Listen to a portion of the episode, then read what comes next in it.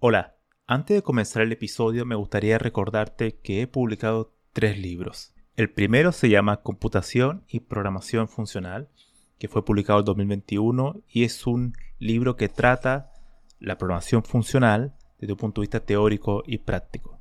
El segundo se llama Mentes Geniales, la vida y obra de 12 grandes informáticos. Esta es una obra que repasa la historia de hombres y mujeres que fueron relevantes en la historia de la computación.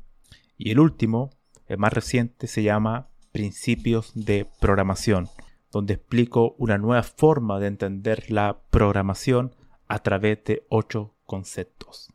Todos estos libros se pueden encontrar en librerías en España o en Amazon y también en Latinoamérica se puede encontrar a través de Mercado Libre y Busca Libre. Para más detalles pueden visitar mi sitio web camilochacón.com.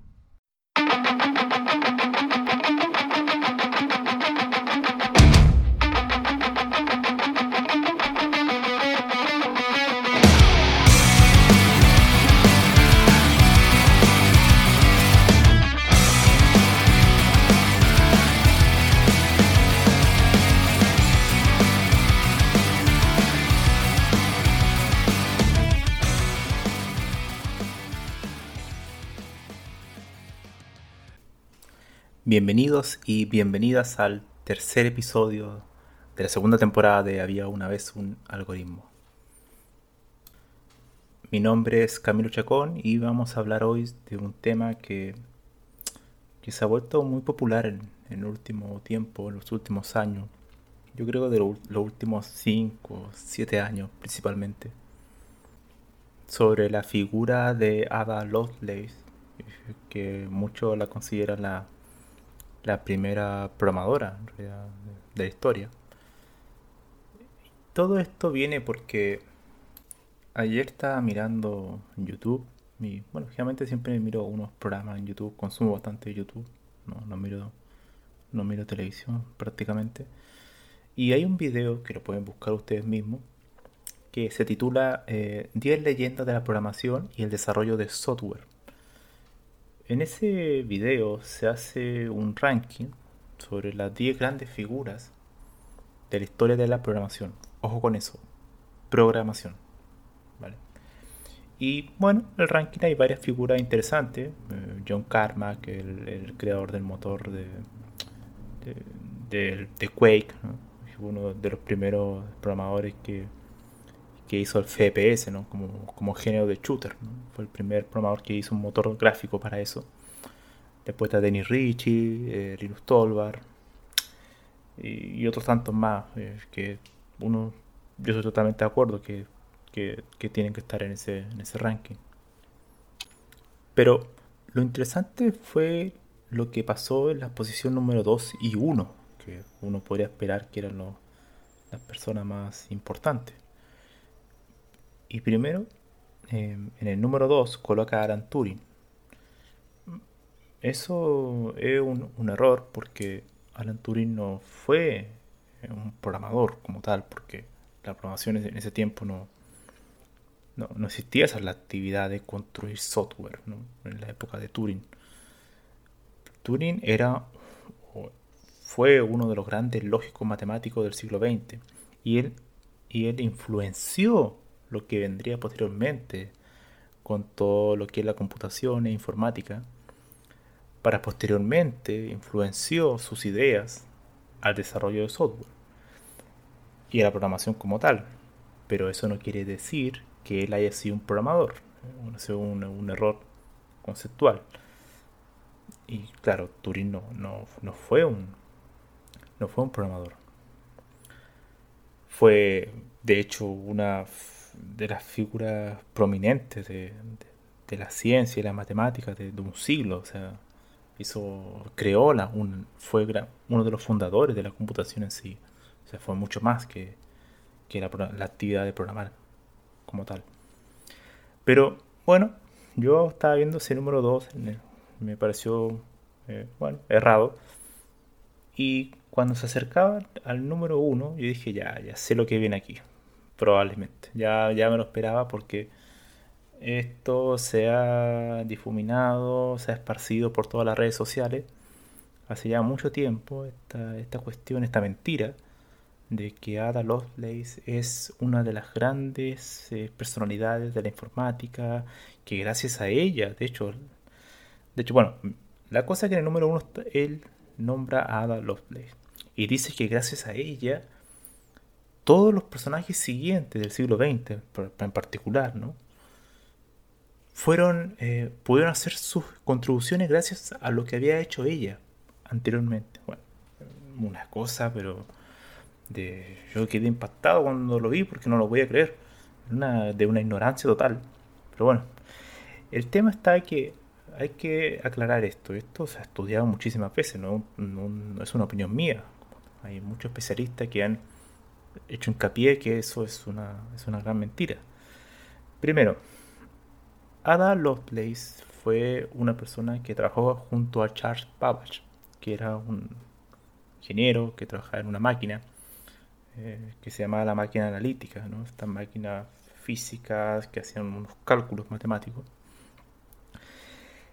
que lo que hizo ella fue bueno, intercambiar cartas con él, ella, ella quería trabajar con él, apoyarlo, y eh, ella escribió las notas de lo que vendría siendo un algoritmo para esa máquina analítica. Bueno, ese algoritmo es bastante dudoso y se ha puesto en duda porque Primero, eh, Charles Babbage eh, creó no tan solo una máquina, otras más. Bueno, la última tampoco se llevó, se, hizo, se concretó, por así decirlo. Había trabajado bueno, en una máquina que se llama anteriormente diferencial y la máquina analítica fue una idea conceptual que nunca se llevó a cabo, nunca se concretó. El tema es que, claro, una de, las contribuciones que hizo Ada Lovelace fue eh, verse interesada en lo que podría haber sido la máquina analítica. Ahora, lo curioso es que muchos historiadores también lo, cuestionan, es que qué extraño es de hecho, algunos de hecho encontraron cartas donde Charpa ya demostraba él mismo que él había escrito algunos procedimientos para su máquina. Entonces es muy extraño que él haya sido capaz de inventar esas máquinas. Una la concretó, la diferencia y la otra fue conceptualmente el plano y que no haya sido capaz él, el creador de esa máquina, de haber hecho un procedimiento, un algoritmo, por así decirlo, para su propia máquina. Es muy, es muy curioso. Bueno, omitiendo eso, asumamos que él no sabía hacerlo. Eh, Ada Lovelace lo que hizo fue supuestamente el algoritmo para la máquina que nunca se concretó, la máquina analítica.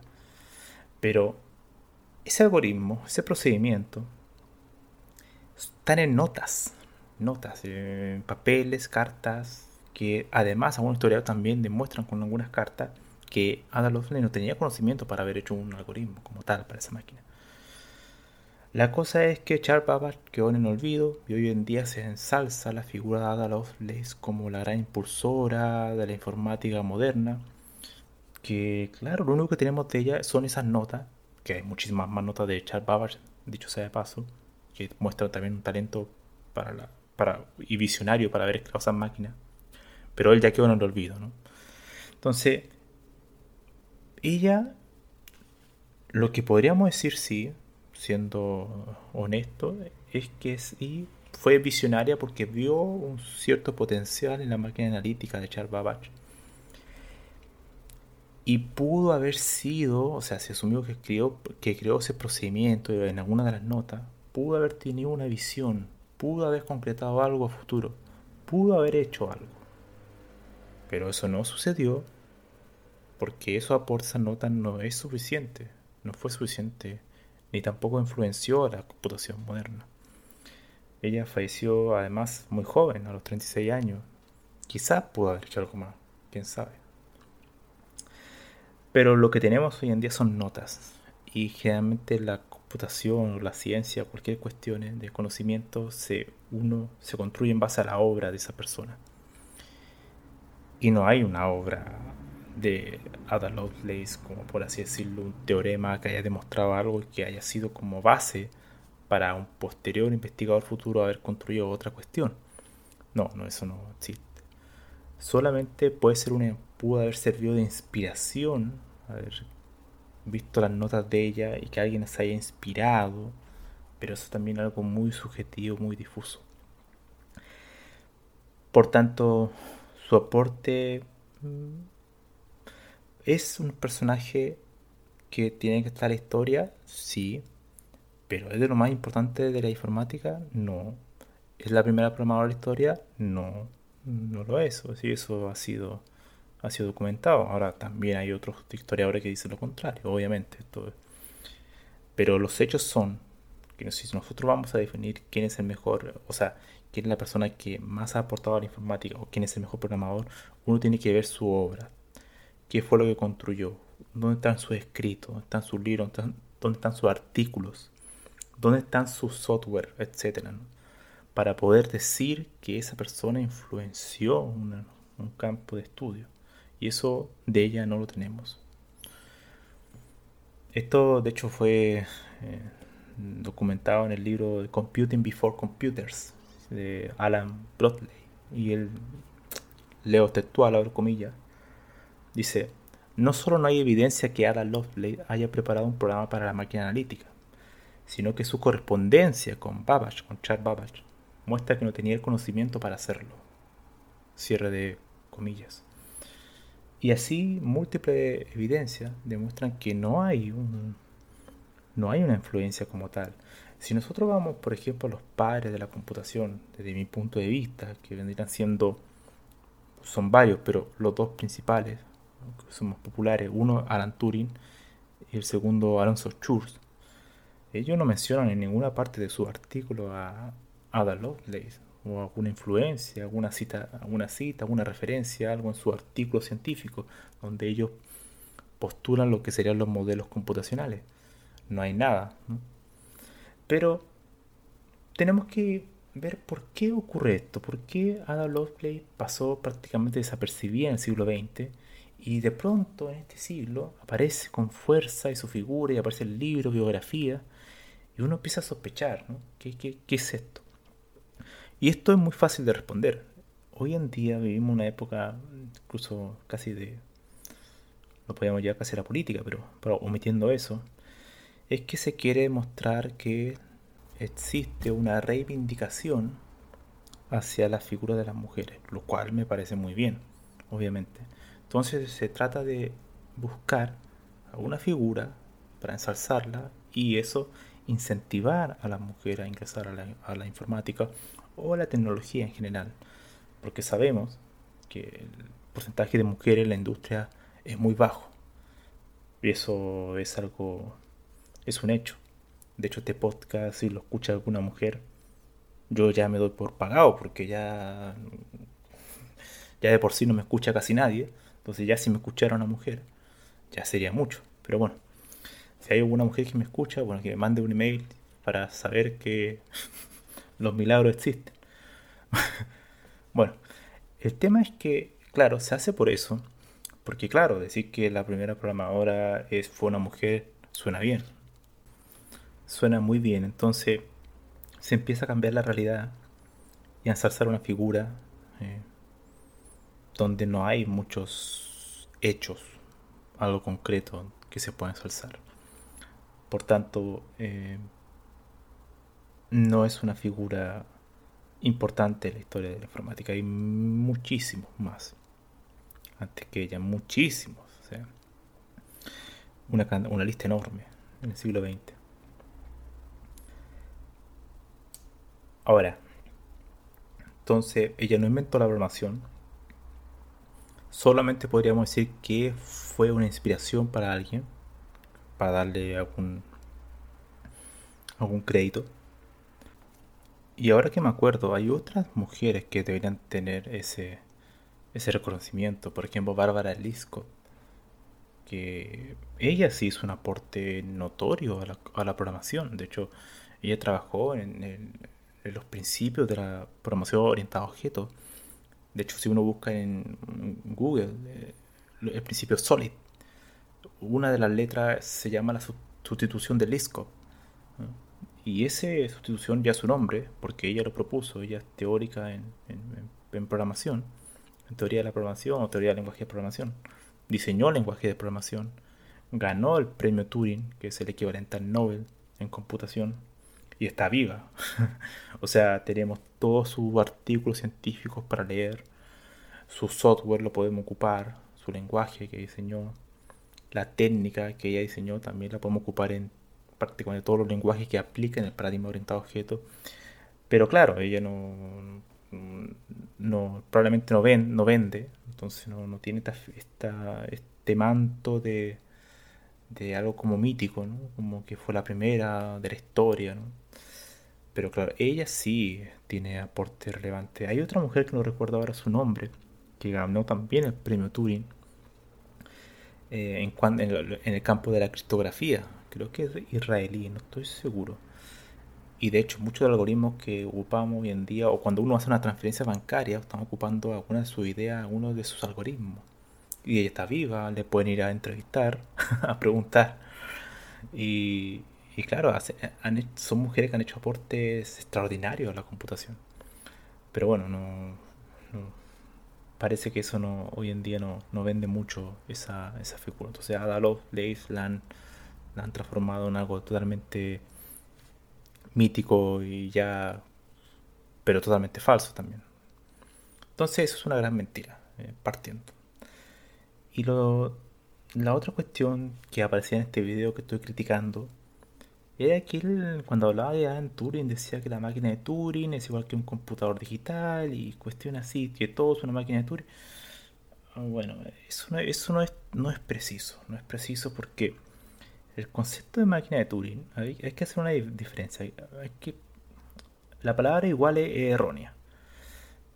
Primero, una máquina de Turing, si nos vamos a la parte precisa, como fue propuesta por Alan Turing, es una máquina, un modelo matemático teórico donde había una cinta, que era esta cinta, pero una cinta infinita. Bueno, eso no existe en ningún computador moderno. No tenemos memoria o espacio disco infinito. Estamos limitados. Ahora bien, si quitamos esa característica, eh, un computador digital, o sea, el modelo de máquina de Turing influenció, esa es la palabra, influenció, se cogieron algunas de sus ideas para implementarlo en un computador digital. Pero un computador digital es algo mucho más complejo que una máquina de Turing. Mucho más complejo. Influenció el modelo matemático de una máquina de Turing, el computador digital, como también los lenguajes de programación, por ejemplo, imperativos, todo lo que son las instrucciones, las condicionales, es decir, los if, los while, todo lo que son los ciclos, son ideas en sí mismas de la, de la máquina de, Turing, pero no es igual a una máquina de Turing. Lo que se suele decir generalmente es que es Turing completo, es decir, que un lenguaje de programación tiene la misma capacidad de simular una máquina de Turing. Vale, eso sí, pero no es igual un computador digital, no es igual todo a una máquina de Turing, no. Una máquina de Turing es un concepto importante, relevante, que influenció, pero la, lo que tenemos hoy en día es algo mucho más avanzado, más sofisticado a lo que era la máquina de Turing. Eso obviamente no le quita mérito a Alan Turing, pero él está en un plano mucho más general de lo que la computación en el área particular de la teoría de la computación y no es eh, un programador como tal, ¿no? Eh, como aparecía en este, en este ranking. Que ahora que también recuerdo en este video explica la máquina de Turing como una cinta. En ningún momento explica que es un modelo teórico. O sea, cualquier persona que vea el video se podría casi confundir pensando que es una máquina física. No es una máquina física. No es un hardware. Es una idea de cómo se puede realizar la computación. Y es una idea de cómo se puede realizar la computación. De hecho, incluso por un mismo humano. En ese tiempo no existía todavía el computador digital o algún tipo de automatización de maquinaria, ¿no? Entonces también estaba eh, pensada como para ser eh, replicada por computadores que en esos años a los computadores se le llamaban, eran humanos, ¿no? Personas que realizaban tareas mecanizadas. Entonces hay mucha imprecisión en ese video y lo más triste de todo eso y lo que me llevó a grabar este episodio es que ese video tiene cuánto, 25.000 reproducciones 5000 likes en YouTube. Tú dices, pero ¿qué es esto? hay una cantidad de, cosas ahí eh, totalmente poco precisas, no, fue muy cuidadoso tampoco, mucho de marketing, mucho de que llama la atención, de cuando tú ves a Ada Lovelace en el primer lugar es porque, claro, eh, quiere dar la imagen de, no sé, una persona que valora a las mujeres, no sé, qué quiera demostrar. Pero no ha sido el único. Si uno ve por en YouTube o las redes sociales, te vas a dar cuenta que muchos de estos canales de programación que van que van esparciendo la mentira en muchos casos, eh, hablan de Ada Lovelace como la gran figura de la programación. de hecho, otro canal que vende cursos de programación lo mostraba. Probablemente para influenciar a las mujeres o para que las mujeres se acerquen a su negocio, no sé. Pero, pero bueno, yo creo que hay otras maneras de, incentivar a las mujeres a la informática sin tener que caer eh, en ese en ese truco tan, tan fácil ¿no? de decir que Ada Lovelace fue la primera programadora. Hay otras mujeres que han hecho un trabajo relevante, hay otras mujeres que han hecho un gran trabajo en la informática y ellas deberían ser las figuras que inspiren a que más mujeres entren en la informática. No está eh, Ada Lovelace, solamente tiene que aparecer como una tuvo una cierta visión en su época, pero no, no, no completó su obra, no tenemos muchas cuestiones de ella. Y claramente no influenció a los padres fundadores de la computación de, la primera parte del siglo XX, que, fueron, que fueron varios. Y esto me recuerda lo que había hablado en otros podcasts anteriores de la especialización. Muchos de los muchachos, yo leyendo este video de YouTube, no se cuestionan lo que ven. Dicen, le creen todo lo que escuchan, todo lo que ven. No lo cuestionan, no lo analizan, no van eh, buscando la referencia en otra parte, hacen una contraposición de, de, opiniones y ellos sacan su propia, su propia conclusión, sino que se lo crean automáticamente. Y uno ve los comentarios y unas cuestiones totalmente irreales que, claro, se lo creyeron totalmente. No lo cuestionan. Y eso es porque muchos de los que están ahí, hay que ser sinceros, muchos de los que están ahí comentando son programadores. Y los programadores, los programadores de, carrera o los programadores que yo le llamo los orientados a la tecnología, no son personas que estén muy enfocadas a la teoría, no estudian la computación como tal. Muchos de ellos, si tú le preguntas qué es la computación, no te van a saber responder va a tener una confusión en todos los conceptos. Tú le dices qué es computación, qué es algoritmo, qué es una estructura de datos, qué es un proceso, qué es un programa, y no te van a saber responder, se van a confundir totalmente. O sea, lo mataste con eso. Entonces, es porque yo tengo una debilidad en lo que es la computación en sí. Y esa es una de las cuestiones que había tratado en el, podcast pasado del generalista y el especialista. ellos son especialistas, totalmente especialistas. Ellos quieren aprender la herramienta.